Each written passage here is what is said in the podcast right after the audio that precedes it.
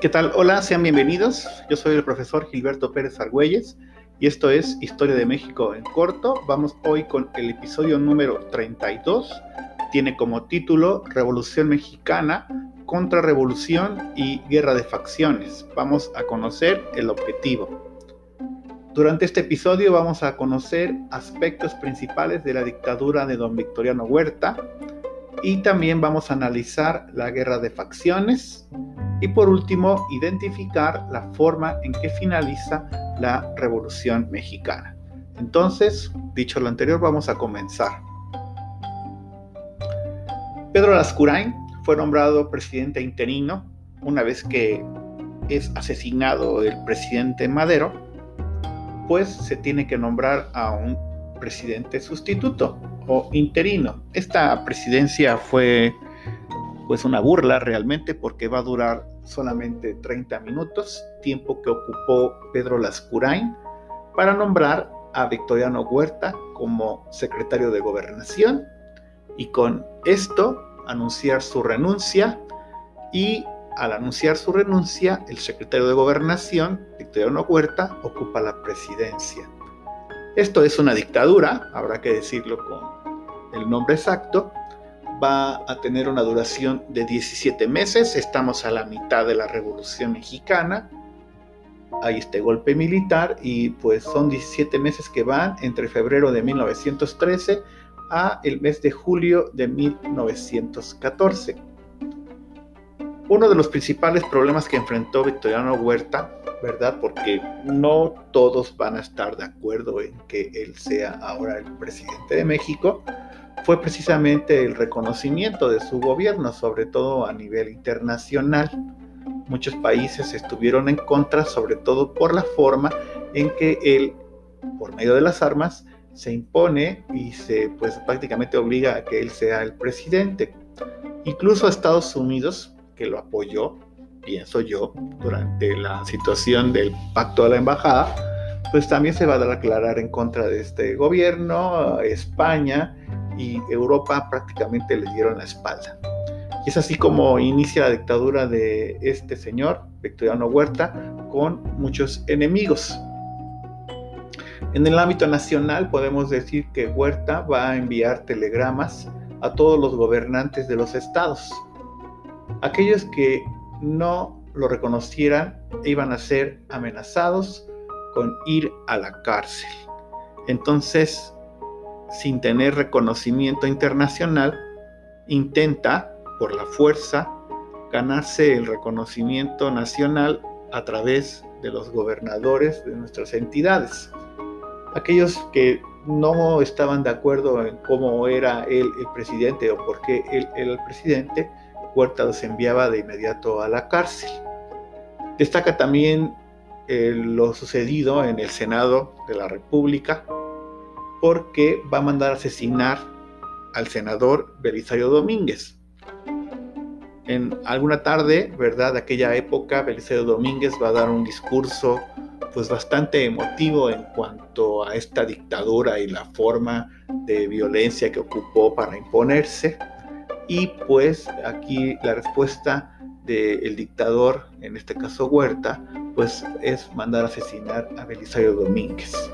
Obviamente esto va a despertar muchísimas enemistades, nadie va a estar de acuerdo.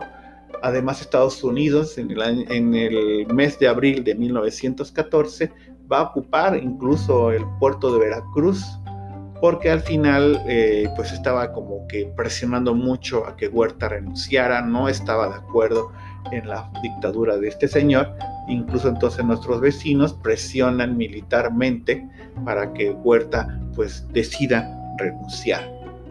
Todo esto va a hacer que incluso los líderes revolucionarios comiencen a unirse y va a ser a través del Plan de Guadalupe, este documento, ¿verdad? Donde se va a invitar a la nación completa a organizarse en contra de Huerta. Este plan, como usted sabe, va a ser encabezado por el gobernador en ese momento del estado de Coahuila. Estamos refiriéndonos a Venustiano Carranza, donde se le pide, ¿verdad?, renunciar. Ahí en el plan de Guadalupe va a estar incluido incluso Francisco Villa, que siempre tuvo grandes diferencias con eh, Victoriano, con Venustiano Carranza, quiero decir. Entonces hasta los que no se llevaban bien, por decirlo de manera coloquial, se unieron con tal de hacer o renunciar o presionar la renuncia de Huerta. Y así va a suceder, ¿verdad? Huerta prácticamente no tiene forma de defender, ¿no? De defenderse, en este caso, para que no lo puedan quitar de la presidencia y pues va a renunciar al darse cuenta de este plan de Guadalupe. Y bueno, ya con la renuncia de Huerta, pues comienza entonces otra etapa de nuestra revolución, ¿verdad? Que se conoce como la guerra de facciones. Esta guerra de facciones se va a originar por el no acuerdo entre los líderes revolucionarios. Estamos hablando de dos bandos que se van a formar. En este caso, por un lado tenemos a los conocidos como convencionistas, que es el caso de los zapatistas y villistas, y por el otro lado, el otro bando está, eh, bueno, se le conoce como los constitucionalistas. Nos estamos refiriendo, por supuesto, a Carranza y Álvaro Obregón. Esa es, digamos, la forma en que inicia la guerra de facciones. El general Álvaro Obregón, ¿verdad? Una vez que renuncia, Huerta va a tomar la Ciudad de México y convoca a una convención, a una convención revolucionaria para que comience a, tener como una especie de acuerdo entre los líderes. Lamentablemente a esta convención no van a acudir ni villistas ni zapatistas. Entonces, pues no tiene validez, porque pues prácticamente la mitad de los que tendrían que haber acudido no acudieron, ¿no? Se va a convocar a una segunda convención, ahora va a ser en el estado de Aguascalientes, y esto fue por pues digamos, sugerencia de Villa. Villa no quiso ir a la Ciudad de México porque consideraba que lo podrían traicionar, que podría ser una trampa de los constitucionalistas. Entonces Villa dice, pues si quieren que haga, si quieren que vayamos a la convención, pues háganla en una ciudad neutral. Y es ahí cuando se va a dar la segunda convención, en este caso en la ciudad de Aguascalientes. Ahí sí ya va a haber la presencia de villistas, incluso va a haber presencia de zapatistas y entonces en este caso pues se va a nombrar a Eulalio Gutiérrez como el presidente interino.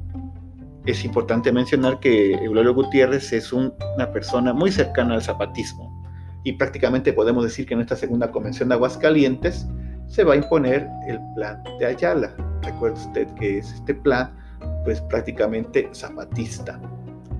Lo anterior obligó a los constitucionalistas a ocupar el puerto de Veracruz y desde allí organizar el ataque contra convencionistas y inicia la etapa de más violencia durante la Revolución Mexicana. Tenemos a un país partido en dos. Por un lado están los constitucionalistas, dijimos encabezados por Obregón y Carranza, y por otro lado están los convencionistas encabezados por Villa y Zapata. Carranza hizo grandes concesiones a nivel nacional para lograr alianzas y así vencer a los convencionistas. Por ejemplo, el caso de la ley 6 de enero. En esta 6 de enero, perdón, en esta eh, ley 6 de enero, pues son, digamos, sesiones que se le van a dar a todos aquellos que se unan a el ejército constitucionalista.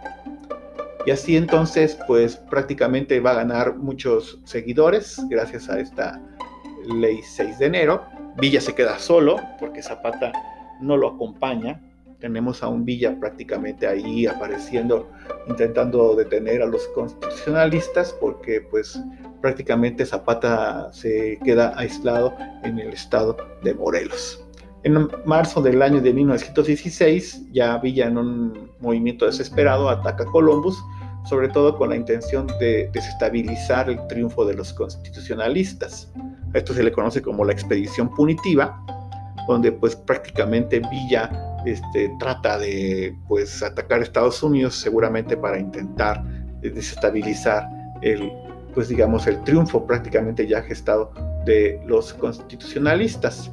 El 5 de febrero de 1917 se reforma la constitución, hay algunos cambios y pues se da fin al movimiento armado se modifican los artículos 3, 27 y 123, entre otros, y pues con esto pues prácticamente el fin de la Revolución Mexicana es un movimiento violento, mueren, se calcula, un millón de personas. Y así le damos fin a este episodio. Muchísimas gracias por su presencia. Soy el profesor Gilberto Pérez Argüelles y esto fue Historia de México en corto. Nos escuchamos en los siguientes episodios. Hasta entonces.